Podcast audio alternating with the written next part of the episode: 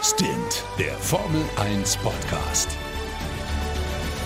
Mit Sebastian Fenske und Florian Wolzke. Servus, herzlich willkommen zu Stint, eurem Formel 1 Podcast. Ich bin der Flo und es wird wieder mega spannend. Am Wochenende steht Baku vor der Tür, aber bis dahin haben wir noch einige News mit euch zu besprechen und das mache ich natürlich nicht allein, nein, sondern mit meinem lieben Kollegen Sebastian Fenske. Servus, Basti. Ja, moin und liebe Grüße aus Berlin, äh, direkt nach München und natürlich zu all unseren Hörern am, ja, ich glaube, hört man eigentlich Podcast meist über Handy, ich würde sagen, ne? Dann, also an alle Hörer äh, mit ihren Stöpsel im Ohr, äh, willkommen äh, bei unserer neuesten Folge. Wir hatten ein bisschen Pause. Es war so semi viel los, aber noch genug, dass wir noch mal kurz vor Baku was berichten können. Ja, auf jeden Fall. Vor allem, eigentlich würden wir, würde ich sagen, wir starten direkt mal mit einem Punkt in eigener Sache. Denn es gibt was richtig Cooles, bei dem ihr jetzt auch mitmachen könnt und wir auch schon mitgemacht haben. Und zwar die F1 Fantasy League. Die ist jetzt seit ein paar Tagen online. Und das ist quasi im Grunde genommen wie ein Tippspiel. Ähm, aber sehr cool aufgebaut, wie ich finde. Ähm, also ich versuche das mal ganz kurz zu erklären. Und zwar könnt ihr auf ähm, formula1.com könnt ihr F1 Fantasy anklicken und da meldet man sich kurz an und dann muss man quasi aus einem Budget von 100 Millionen Dollar fünf Fahrer und einen Konstrukteur wählen. Und äh, je nachdem, wie viele Punkte die auch im Rennen sammeln und alle möglichen anderen Sachen, die noch im Rennen machen und passieren, kriegt man dann Punkte auf sein Konto. Das Coole ist für euch, wir haben eine Stint League gegründet, quasi für unseren Podcast, für die Hörer von unserem Podcast. Basti und ich, wir haben unsere Entscheidung schon getroffen, welche Fahrer wir bei uns reinpacken und ähm, ja, macht da gerne mit. Die Infos gibt's bei uns auf Facebook. Da gibt's dann auch den Code zur Liga von uns, damit ihr auch mit drin seid in unserer Rangliste. Ich hätte mega Bock, wenn ihr mitmacht. Schaut rein, weil das ist echt eine, eine witzige Sache. Und ich freue mich jetzt schon, Bakus erste Rennen, was da reinfällt, wird bestimmt spannend. Und dann bin ich vor allem mal gespannt, ähm, ob ich diesmal Sebastian Fenske äh, mal easygoing schlagen werde. Ich muss auch gerade zugeben, ich kenne natürlich meine Aufstellung für das Rennen, aber ich weiß gar nicht, ob ich deine schon sehen kann ist natürlich dann äh, ultra spannend, weil genau, ihr könnt dann nämlich nicht nur gegen andere Formel 1-Fans antreten, sondern auch gegen diese beiden Pseudo-Experten. Nee, ich kann eins nicht sehen. Oh, das ist ja gemein. Oh, okay. Ja, nee, du kannst, du kannst mir erst nach dem Rennen sehen. Ah, verdammt, jetzt hätte ich aber gern ja. gewusst.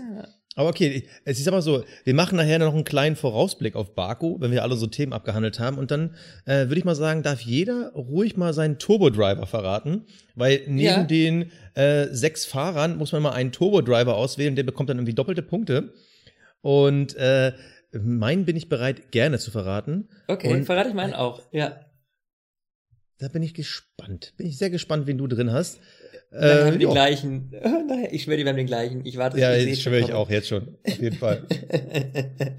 Aber kommen wir erstmal zu den, äh, sag ich mal, wichtigen News-Themen, den Topics, die so in der Formel 1-Welt gerade die Runde machen. Und zwar als allererstes Mal ein ominöser Knopf, beziehungsweise ein Pedal an Vettels Lenkrad. Und zwar hat das nur Sebastian Vettel und nicht Kimi Räikkönen kuriose Sache. Es ist quasi über dem Schaltpedal noch ein Pedal angebracht und ähm, es wird im Netz schon wild spekuliert auf sämtlichen Foren und Seiten, was das wohl bedeuten könnte. Was auf jeden Fall relativ klar ist, ist wohl, dass es sich nicht um einen reinen An- und Ausschalter handelt, sondern wohl auch Abstufungen innerhalb dieser Pedal-Bewegung quasi existieren. Ähm, kurioses Ding, keiner weiß, wofür es ist. Basti, du hast aber schon eine Idee, oder? Ja, also meine eigene Idee ist es nicht. Ich habe mich natürlich auch erst eingelesen. Aber es ist natürlich interessant, weil genau diese Tatsache, dass es nämlich in sich verstellbar ist, heißt ja, ähm, dass man während einer Runde oder während des Rennens halt die Einstellung verändern kann. Da kann man sich natürlich überlegen, was soll man denn verändern? Also du kannst ja nicht irgendwie den Flügel verändern oder irgendeine ähm, äh, extra Anströmung, sondern im Endeffekt kannst du ja nur Sachen am Motor oder im besten Fall noch am Fahrwerk verändern. Das mit dem Fahrwerk ist mittlerweile so gut wie raus durchs Reglement. Also bleibt die Vermutung, es ist irgendwas im Antriebsstrang Motor und äh, die meisten schreiben oder vermuten, dass Ferrari quasi innerhalb der Kurve an der Motoreinstellung was verändern kann, um damit den Heckflügel und ihr ganzes aerodynamisches Hecksystem anzuströmen. Das heißt also, in der Kurve, wenn man halt nicht so viel Gas gibt, beziehungsweise vielleicht sogar gar kein Gas gibt, heißt natürlich, der Motor arbeitet weniger bis gar nicht und hinten kommt halt weniger Dampf raus. Und weil wir ja dieses Thema haben mit angeblasenem Heckflügel, ist da so eine Vermutung, dass quasi der Motor da in so einer Art Standgasmodus dann äh, weiter sich dreht und dann den Heckflügel weiter anbläst und dann wiederum äh, mehr Abtrieb erzeugt. Also eine spannende Geschichte, was ich aber irgendwie komisch finde, weil wir ja nicht wissen, was es ist. Warum ist das nur bei Vettel? Also das ist ja Quatsch. Und wenn ja, wenn es bei Vettel funktioniert, warum nutzt man es nicht bei Kimi? Weil der ist ja momentan mit ihm definitiv auf Augenhöhe. Wäre nicht vielleicht sogar mit diesem Zusatzhebel vielleicht sogar vor ihm? Also ganz, ganz mysteriös. Ja, da stellt sich halt die Frage, das ist natürlich das eine, was das Argument wieder widerlegen würde, würde ich sagen. Also klar, dieses Motormapping so ein bisschen zu ändern oder aber auch eine Balance am Auto zu ändern, äh, dadurch, ne, wenn du gerade in, in, in, in starken Kurven, wo du wirklich ähm, auch extreme Gehkräfte hast und das Lenkrad eben nicht mal eben mit einer Hand loslassen kannst, um einen Drehschalter zu bedienen, kann es natürlich sein, dass so ein Pedal einfach eine wesentlich einfachere Bedienung ermöglicht. Ähm, ich würde sagen, wie du das schon gesagt hast, wenn das wirklich was ums Anströmen vom Heckflügel geht oder ähm, um, ums Motormapping in der Hinsicht, dann das kann ich mir schon fast aus dem Grund nicht vorstellen, weil es eben Raikön auch nicht hat. Und äh, das fände ich irgendwie ja schwierig. So, ich könnte mir vorstellen, dass es wirklich was mit mit Bremsbalance etc., dass man in die Richtung vielleicht irgendwas macht und Vettel sagt, hey, ich fühle mich damit wohler, wenn ich das mit so einem Hebel bedienen kann. Ich könnte mir vorstellen, dass es wirklich einfach nur eine persönliche Sache von Sebastian Vettel ist aber klar gibt es natürlich extrem viel Raum zu äh, Spekulationen, vor allem wenn es um das Anblasen des Heckflügels geht, weil das ist ja eigentlich ähm, verboten, also man hat das reglementiert. Durch die niedrigeren Heckflügel, die wir jetzt seit letztem Jahr haben, ist es natürlich leichter, diese anzuströmen und trotzdem noch innerhalb des Reglements zu bleiben. Ähm, und dementsprechend ist das natürlich wieder eine Option, die die Teams jetzt wieder haben. Ganz extrem war es ja damals, glaube ich, so, weiß nicht, 11, 12, 13, so um die Zeit, da gab es ja mal, da war das ja richtig extrem. Mittlerweile darf man ja den ähm, Heckflügel nur noch, äh, beziehungsweise den, den, äh, den Auspuff quasi nur noch um 5 Grad nach oben neigen Richtung Heckflügel. Das reicht bei einigen Teams aus, vor allem bei Renault, wenn ich richtig gesehen habe, oder? Da ist es ziemlich krass.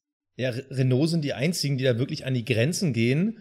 Ähm die anderen versuchen da noch ein bisschen in diesem Rahmen zu bleiben. Bei vielen sieht der Auspuff ja mittlerweile fast schon waagerecht aus. Es ist interessant, äh, Renault war unter Beobachtung, aber die sind innerhalb der Grenzen. Aber die FIA-Kommissare haben schon gesagt, äh, passt auf, äh, nicht, dass er ein bisschen übertreibt, weil man weiß ja immer, dass das Auto sich auch während des Rennens verändern kann. Und je nachdem, wie da irgendwie Wärme, Hitzeentwicklungen sind, kann natürlich auch mal sich ein Stück Metall da so ein bisschen verbiegen. Also da ist auf jeden Fall Renault so ein bisschen vorgewarnt, um es mal so zu sagen. Jo, aber ja, sie wollen äh, ja, ja, erzählst du. Ja, die ne? wollen ja auch, ähm, sie haben ja schon gesagt, wie du schon gesagt hast, sie wollen es auch noch verschärfen. Sie wollen auch in Zukunft besser darauf achten, weil ein Anblasen des Heckflügels und vor allem ein Anblasen des Heckflügels, wenn gar keine Last auf dem Motor ist, also quasi nur für aerodynamische Zwecke, so ist, glaube ich, der richtige Wortlaut. Das wollen sie auf jeden Fall unterbinden. Das ist nicht Sinn der Sache. Und ähm, ja, ich glaube, dass da schon noch auf den einen oder anderen was zukommt. Aber ist ja klar, ich finde es eigentlich cool, dass die Teams, ganz ehrlich, wirklich alles irgendwie ausreizen, was sie irgendwie können. Weil darum geht's ja letztlich auch. Jeder will sich irgendwo einen Vorteil ähm, vor dem anderen verschaffen. Und da probiert man natürlich mit den kleinsten Tricks und äh, Kniffen irgendwie den Gegner zu überholen. Und wenn Renault da einfach einen guten Weg gefunden hat, ähm, wie das gut funktioniert und der Heckflügel doch noch ein Stück weit angeblasen werden kann, angeströmt werden kann, das ist eine coole Sache. Ich meine, auf den Fotos sieht man, dass das, der Effekt nicht extrem sein kann, meiner Meinung nach. Weil ich glaube, dass der Winkel nicht ausreicht, um den Heckflügel wirklich voll mit Abgasen anzublasen. Ähm, und ähm, aber ich könnte mir schon vorstellen, dass es ein, zumindest einen geringen Effekt hat. Und warum nicht nutzen? Gerade in der Formel 1, da zählen eben auch die kleinsten Details. Und das ist schon cool. Ja. Also ich persönlich bin froh, wenn es weg ist, weil gut, die Formel 1 ist ja nicht immer komplett repräsentativ mit normalen Serienautos, die wir auf der Straße sehen täglich. Aber diese Tatsache, dass man irgendwie diese Autoabgase nutzt, um das Auto in seiner Fahrbarkeit und in seiner Aerodynamik zu verändern, finde ich, hat so ein bisschen was Surreales. Ich meine, grundsätzlich ist es einfache Physik. Da kommt Luft von vorne, die erzeugt Druck auf den Heckflügel, der wird nach unten gedrückt. Alles klar, ich bin quasi tiefer am Boden, ich habe mehr Abtrieb. Aber irgendwie, irgendwie missfällt mir das, weil es ist so fernab von der normalen Realität und da entwickelt man in, mit unendlich viel Geld in eine extreme Richtung, ähm, wo man es einfach nie wirklich in der echten Autofahrrealität nutzen wird. Weil es heißt ja, ja immer, oder es ist ja noch dieser alte Formel-1-Mythos, man entwickelt ja im Motorsport quasi für die Serienreife. Aber das ist so eine Sache, keine Ahnung, irgendwie missfällt mir die und ich bin eigentlich ganz froh, wenn es dann ja. weg ist. Vor allem, weil das ja auch dann wieder viel zu tun hat mit der verwirbelten Luft und dem Hinterherfahren und dem Windschatten. Also ich bin ganz froh, wenn sie es weglassen. Also die 5% könnte ruhig noch weniger sein. Ja, also ich finde. Ähm, 5 Grad, Entschuldigung. 5 das, Grad. Ja, das, das, das Thema äh, hier mit Serienreife und sowas, ja, ich meine, das ist nochmal ein ganz anderes Fass, wenn wir das aufmachen, mein Lieber. Ähm, weil ich glaube, da gibt's auch extreme äh, Streitpunkte generell. Ich meine, das sind ja, darüber streiten sich ja die Hersteller schon von morgens bis abends, ob das jetzt so ist oder nicht ist, ja, gerade was das Motorenreglement angeht. Aber ähm, ja, also ob das jetzt angeströmt wird oder nicht, im Endeffekt ist es für uns Zuschauer sowieso egal. Wir sehen das nicht, ja. Dementsprechend ähm, ist das jetzt keine, keine extreme Sache. Also, und die vier hat es eh schon extrem eingeschränkt und sie werden es auch zukünftig weiter einschränken. Dementsprechend glaube ich nicht, dass das in Zukunft noch ein großes Thema sein wird. Was Nee, aber auch nicht. ein Thema sein könnte, ist Öl im Motor.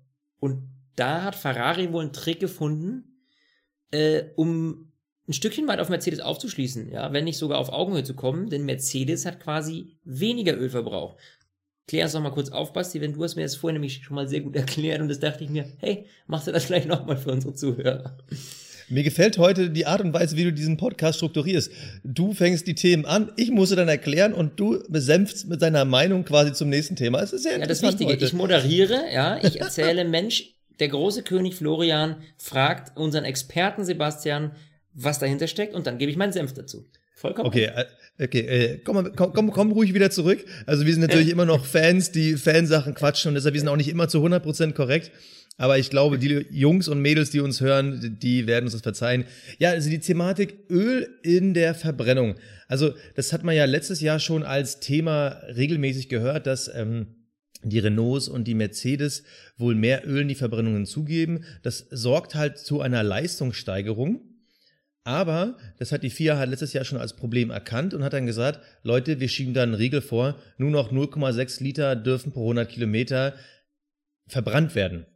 So, letztes Jahr gab es ja schon die Reduzierung, ich glaube, da waren es 1,0. Damit hat man ja quasi schon die, diese Extraleistungssteigerung, die ja Mercedes immer zugeschrieben wurde, reduziert. Dieses Jahr kam diese Regelung mit 0,6 Liter pro 100 Kilometer. Und Mercedes hat Angst, dass sie da drüber legen und dass dann disqualifiziert werden. Deshalb haben sie quasi die Ölmenge, die in den Verbrennungsprozess mit eingeschleust werden, auf das Minimum reduziert. Das sind wohl angeblich nur 0,1 Liter. So, jetzt haben wir diese Geschichte und gleichzeitig haben wir in den letzten Rennen gesehen, dass Ferrari eine extreme Leistungssteigerung hat, weil angeblich sie halt bis zu diesen 0,6 Litern pro 100 Kilometer rangehen und man natürlich diese extremen Auspuffgase sieht. Also Niki Lauda hat selber in einem Interview gesagt, die nebeln uns richtig zu, wenn sie den Motor anlassen. Ich finde das irgendwie eine ziemlich interessante Entwicklung, weil da natürlich die Frage ist, warum hat Mercedes so viel Schiss, quasi einen Ja. Vorteil, den sich die letzten Jahre erarbeitet haben, auf einmal bis an die Grenzen zu nutzen, weil Formel 1 heißt ja bis an die Grenzen gehen und auf einmal geht man so sehr auf Nummer sicher und wir sehen es ja im ganzen Feld, die Ferrari-Motoren haben einfach in allen Bereichen, ob es jetzt an der Spitze ist oder im Mittelfeld, sogar äh, bei den letzten Teams, haben die Ferraris die Mercedes überholt. Und das finde ich interessant, warum Mercedes dann nicht jetzt irgendwie merkt, wenn es wirklich da das der Grund ist, und das scheint es ja irgendwie ein bisschen zu sein, warum Ja. Mercedes sich da nicht mehr traut. Das ist aber eine Frage, ganz ehrlich, die, die, die stelle ich mir genauso. Und ich finde, verflucht noch mal nicht mal ein Argument irgendwie als Antwort. Dieses, also ich meine, dass die jetzt da irgendwie Muffensausen haben, äh, dass sie das übersteigen, ganz ehrlich, die können das so perfekt messen, das glaube ich nicht. Naja, Ähm, angeblich, äh, vor Toto Wolf hat in einem Interview gesagt, das ist schwer zu messen. Das glaube ich auch. Aber scheinbar scheint der Ferrari dann eine clevere Lösung zu, äh, gefunden zu haben. Und da, das verstehe ich nicht, wo dann Mercedes, die ja wirklich jahrelang diesen Motorenvorsprung hatten, warum die da dann nicht hinterherkommen. Ja, kapier auch nicht. Also das finde ich ganz, ganz, finde ich auf jeden Fall ein spannendes Thema, wie eigentlich so eine Nuance, wenn es das ist, müssen wir mal ein bisschen vorsichtig sein, aber wenn es das ist, wie so eine Nuance eigentlich ähm, so einen extremen Unterschied macht und letztlich das komplette, ja, sag ich mal, das, das, ähm, das Leistungsgefälle vorne extrem durcheinander wirbelt. Also das ist schon äh, abgefahren. Aber ganz ehrlich, ich bin zufrieden mit dieser Entwicklung. Ich finde es gerade ganz gut, weil dadurch hast du einen, hast du Teams, die einfach wesentlich näher aneinander liegen, gerade bei Ferrari und Mercedes. Und das macht es mir persönlich spannender, als wenn einer so wie äh, die letzten Jahre irgendwie einen extremen Vorteil hat. Ich finde es gut, sollen sie ruhig so bleiben, du, ganz ehrlich, habe ich kein Du, Problem, außer ich, du. ich bin ja grundsätzlich, ich bin ja komplett auf deiner Seite und äh, die Formel 1 Saison 2018, ganz ehrlich, wir Fans, wir lieben sie. Aber es ist für mich irgendwie so ein Kuriosum, dass die Formel 1 des Teams, die ja wirklich jedes Mal an die Grenzen gehen und teilweise über die Grenzen hinaus. Ich sag nur Renault, Teamstrafe und äh, McLaren damals äh, mit ihrer 100 Millionen Dollar Strafe etc. pp.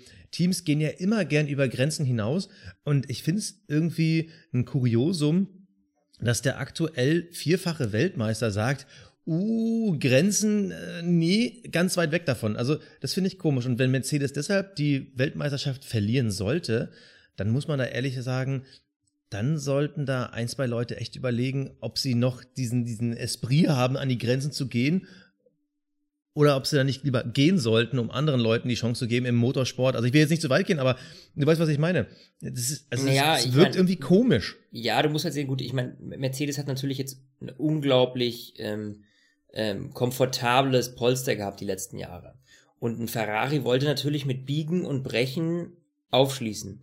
Das heißt natürlich, dass der Anspruch eines Ferrari-Ingenieurs, äh, wie auch immer, ähm, natürlich immer Richtung Risiko geht, weil was hast du zu verlieren letztlich, ja? Ja, klar. Und klar, ja. dementsprechend sind die natürlich viel stärker auf Risiko und wir probieren da noch einen Ticken und da noch einen Ticken aus. Und Mercedes hat natürlich einen Polster gehabt, wo sie sagen, Mensch, nicht, dass sie sich jetzt darauf ausruhen könnten, keine Frage. Aber sie wussten, unser Motor ist perfekt, der ist super schnell. Hey, da ähm, müssen wir jetzt vielleicht nicht mehr so an riskanten Schrauben drehen. Und das könnte für mich vielleicht ein Grund sein, wo ich sage, okay, dass Ferrari da einfach sagt, wir riskieren was und sie haben einfach mit diesem Risiko voll ins Schwarze getroffen, Glück gehabt, es hat funktioniert und ähm, Mercedes das eben nicht getan hat. Nur warum Mercedes jetzt so die extreme Richtung einschlägt und sagt wirklich, wir versuchen so möglichst wenig wie möglich da irgendwie zu verbrennen, das verstehe ich nicht so ganz. Und der nächste Punkt ist ja auch, ich meine, wenn die, wenn du sagst, ähm, Mercedes, ähm, Toto Wolf sagt, es ist unglaublich schwer zu messen, wie viel da durchgeht, ja, woher soll die vier das dann wissen? Ja, genau das. Also irgendwo, es muss ja messbar sein. Es ist ja, das kann ja nicht sein, dass die 4 sagt, ja, wir machen nur 0,6 äh, äh, Liter äh, Öl auf 100 Kilometer und am Ende des Tages weiß aber keiner, wie viel der andere verbraucht hat, weil es nicht messbar ist. Also das kann ich mir eigentlich nicht vorstellen. Es muss ja irgendwie, die füllen ja auch Öl da rein und dann wissen ja, genau. die, ja, wie viel nach 100 Kilometern verbraucht ist. Also, weißt du, ich meine? So, ja klar, ja natürlich. Quatsch. Also die, die haben ja einen so. Tank, den kippen die voll und wenn der nach 100 Kilometern leer ist und nicht irgendwie so eine restmessbare Menge hat, das gleiche hast du ja auch im Spritverbrauch. Da müssen ja, ja irgendwie, äh, ich glaube irgendwie drei Liter oder Kilogramm, ich bin mir noch nicht ganz sicher, welche äh, Messwerte die da mal nehmen, müssen ja am Ende Rest im Auto drin sein. Du darfst das Ding ja nicht mehr, wie es teilweise früher mal zu sehen war, dass du quasi nach dem nach der Zielgerade dein Auto an der Seite abstellst, weil du halt nichts mehr im Tank hast. Also finde ich auf jeden Fall sehr, sehr dubios und ja, ich glaube, wir sollten das mal weiter beobachten. Spannend wäre natürlich, wenn jetzt irgendwann dieser Moment kommen sollte, wo Ferrari dann irgendwie 0,01 Liter irgendwie drüber liegen sollte, was das dann bedeuten würde, mhm. weil dann könntest du ja theoretisch alle Siege der Saison dann irgendwie in Frage stellen. Also das ja, finde ich dann, auch immer sehr, sehr spannend. Und dann haben wir wieder das Theater mit, ähm, das Reglement versaut uns eigentlich alles, weil irgendwie, pff, ja, schwierig. Was ich meine, stell dir mal vor, jetzt mal rein hypothetisch, Worst Case Scenario, da kommt raus, die hätten irgendwie Schmuh gemacht. Und damit alles wieder aberkannt, dann sind ja, sind wir ja wieder um alle möglichen Rennen betrogen worden letztlich. Also wo wir sagen würden, so jetzt, so wie mit diesen Startaufstellungen, wo du dann irgendwie, was weiß ich, irgendwie 570 Startplätze zurück musst, jetzt mal übertrieben gesagt, und dann erst deine Teile wechseln kannst, ja. Das hatten wir ja letztes Jahr ein paar Mal, wo wir dann gesagt haben, so es langweilt uns eigentlich, weil wir wollen gerne die Startaufstellung haben, wie sie da ist, ja. Ähm, und äh, ja, auf jeden Fall bleiben wir auf jeden Fall dran, auch für euch natürlich. Wir beobachten das, beobachten das weiter, weil mich echt interessieren würde, vor allem, was Mercedes da jetzt letztlich zu sagt oder was bei Mercedes dann irgendwie als Lösung rauskommt. Ne?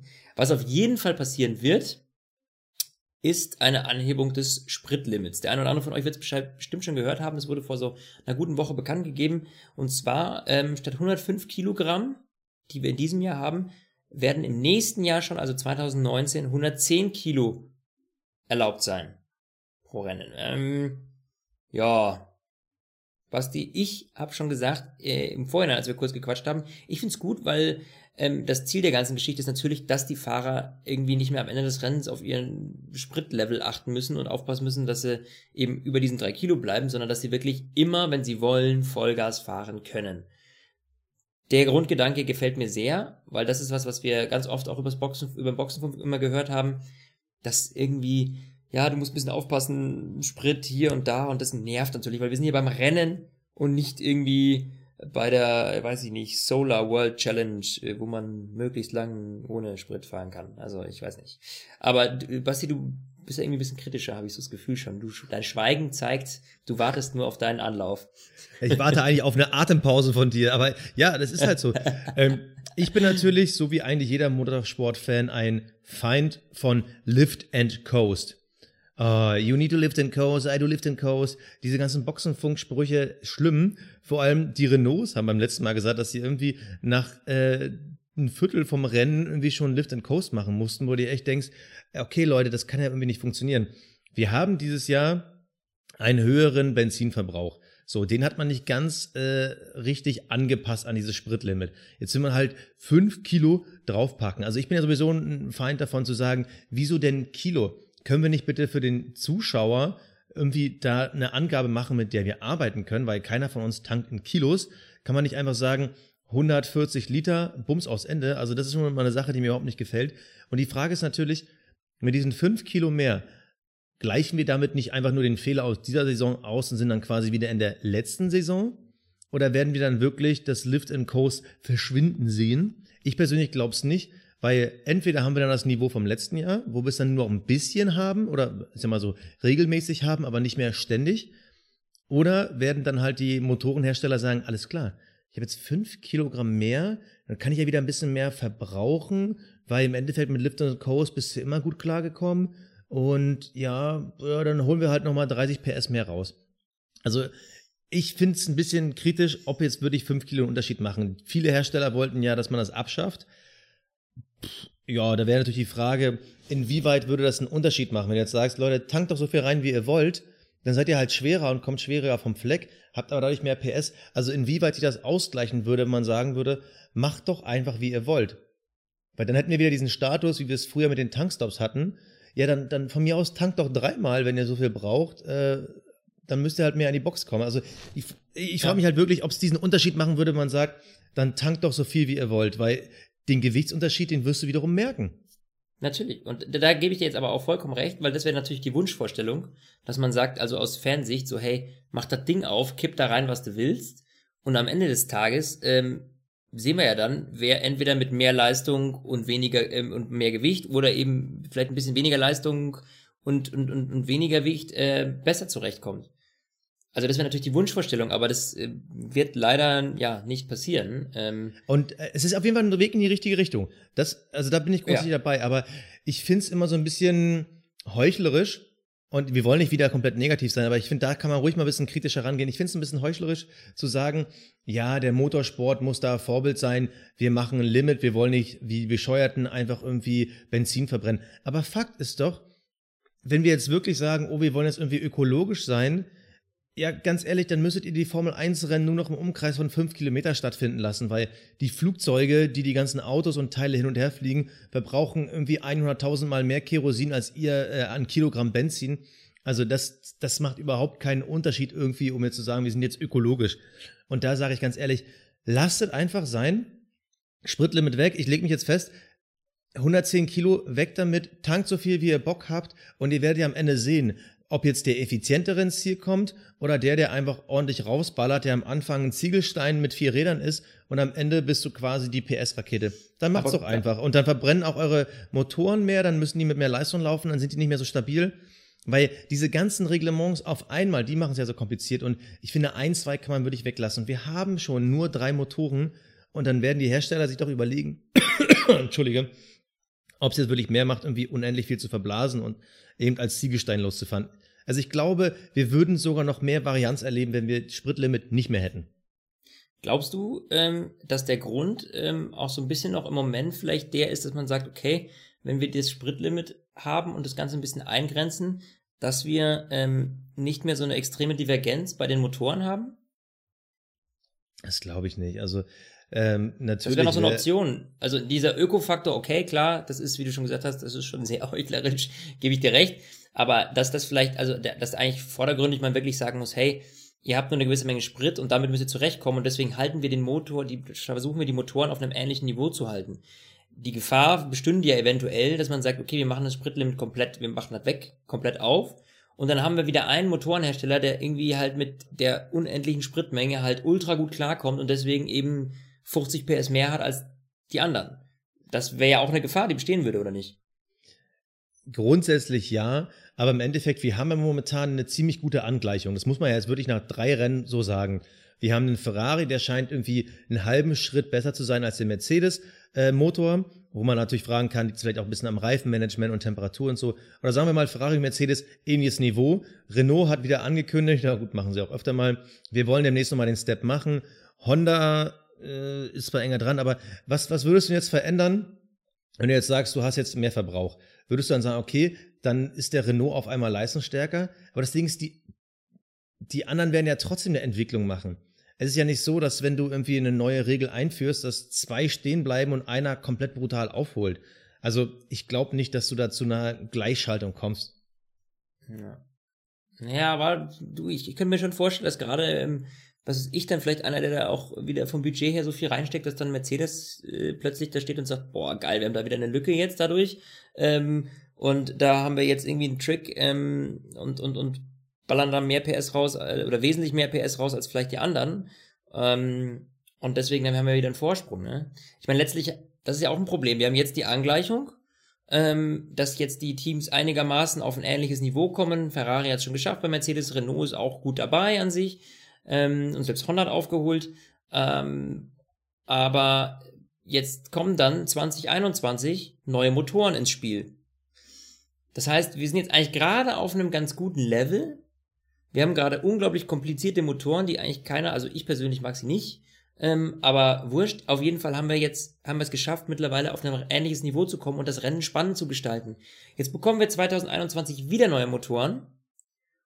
Und wie das immer so ist, wenn ein neues Reglement rauskommt, gerade am Anfang, dann wird es vielleicht wieder einen geben, der eben super viele Tricks auf Lager hat und dann erstmal zwei, drei Jahre dominiert, bis die anderen aufholen und das System quasi oder diese Entwicklung ausgereift ist.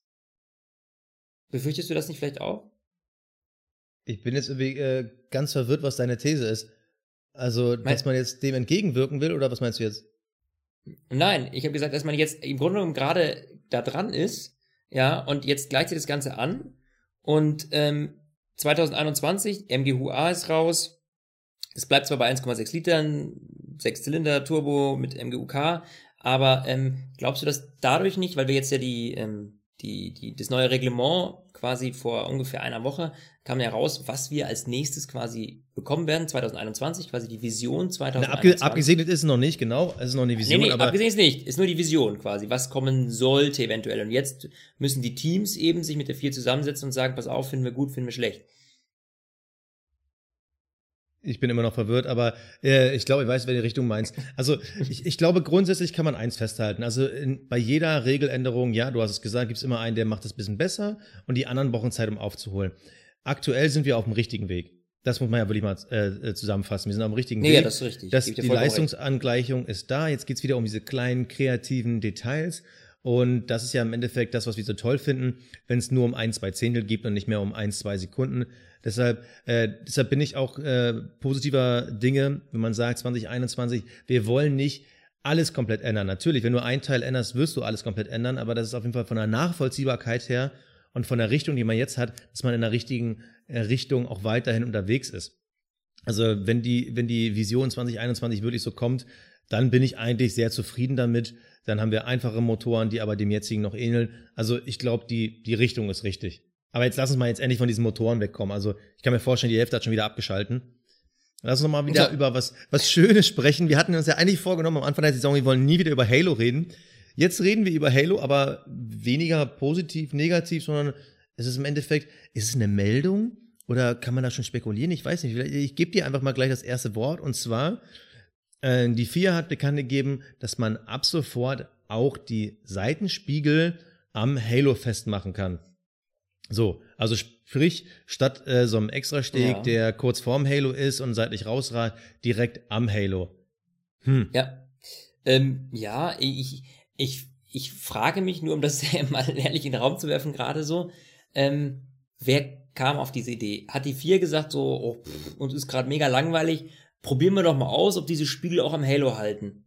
Da muss doch irgendeiner von den Teams auf die vier zugekommen sein und hat gesagt, du Freunde, ich habe da eine Idee. Lass uns das doch mal ans Halo packen, weil das dann vielleicht aerodynamisch geiler ist für uns. Könnte ich mir vorstellen. Oder wird wahrscheinlich auch so gewesen sein, weil ich kann mir kaum vorstellen, dass die vier das so sich aus dem Hut gezaubert hat.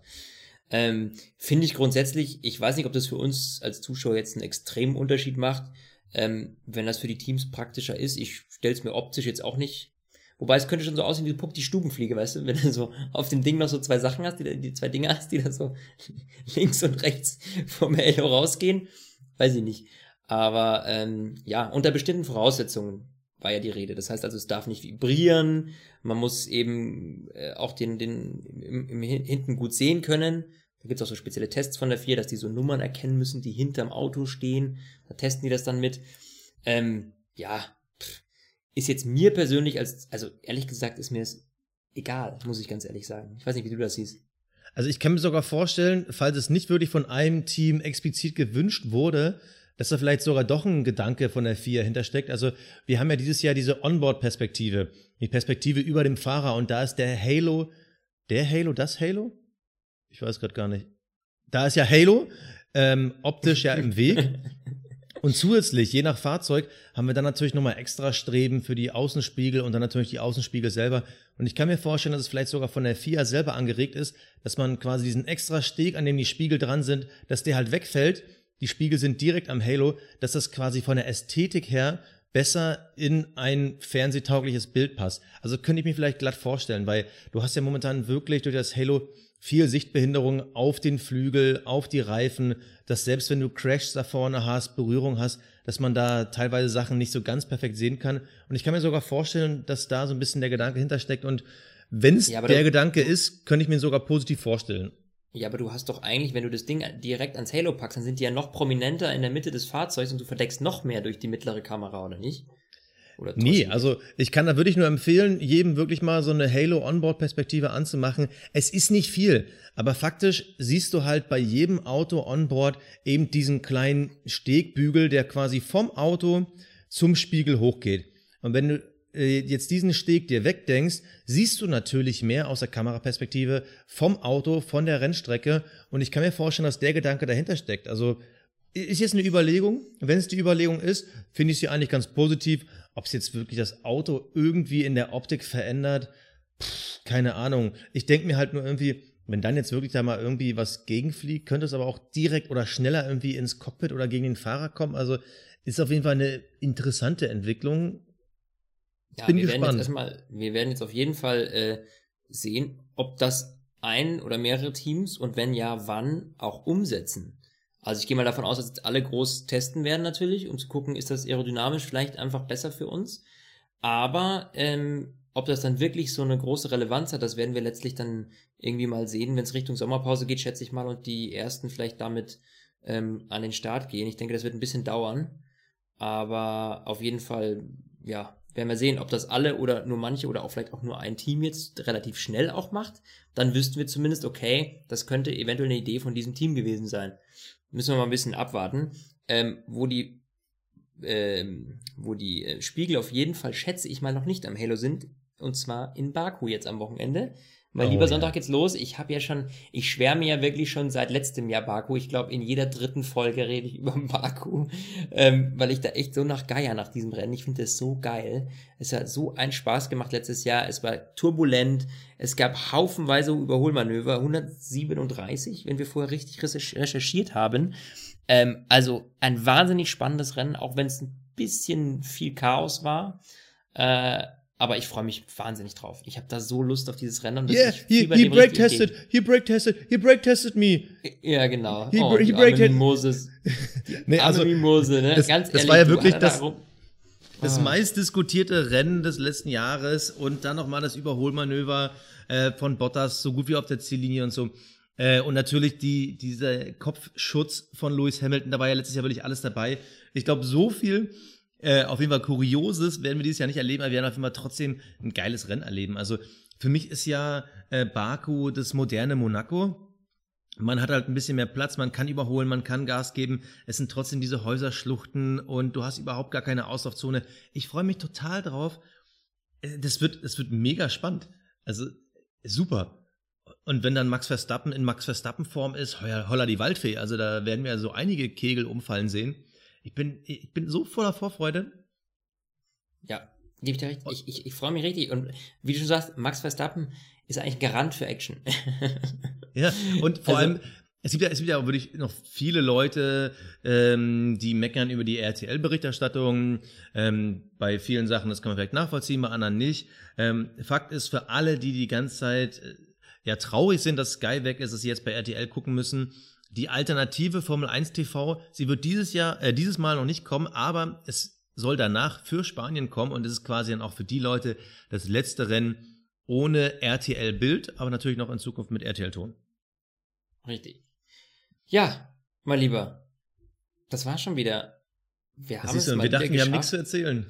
Ja, Wahnsinn. Und wir haben schon wieder 35, 36 Minuten vollgequatscht. Wir schaffen es immer. Wobei mein Monolog zwischendrin schon ganz schön, huh.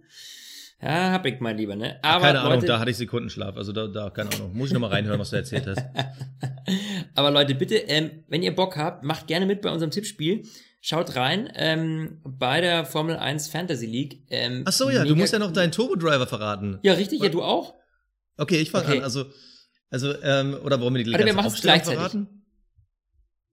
Was? Die Aufstellung verraten wir nicht? Nein, die Aufstellung gibt's erst nach dem Ding, sonst macht ja jeder die Okay. Aufstellung von mir und nicht von dir. Okay. Okay, alles klar. Du bist gleichzeitig, das wird total schief gehen, aber von mir aus. Okay. Versuchen wir es. Drei, zwei, zwei, eins, Nico Hülkenberg. Hülkenberg. Ich glaube, das musst du nochmal im Schnitt synchron machen. Verdammt. Es war Nico Hülkenberg, gell? Also ich habe dich nämlich nicht gehört, während ich es gesagt habe, aber ähm, ja. Ja, gut. Okay. So ist es halt. Time Freunde Delay, der Sonne. so ist es halt. Bis Sonntag. Ich wünsche euch was. Macht's gut. Ciao. Ja, wir hören uns. Ciao. Stint, der Formel 1 Podcast. Mit Sebastian Fenske und Florian Wolzke.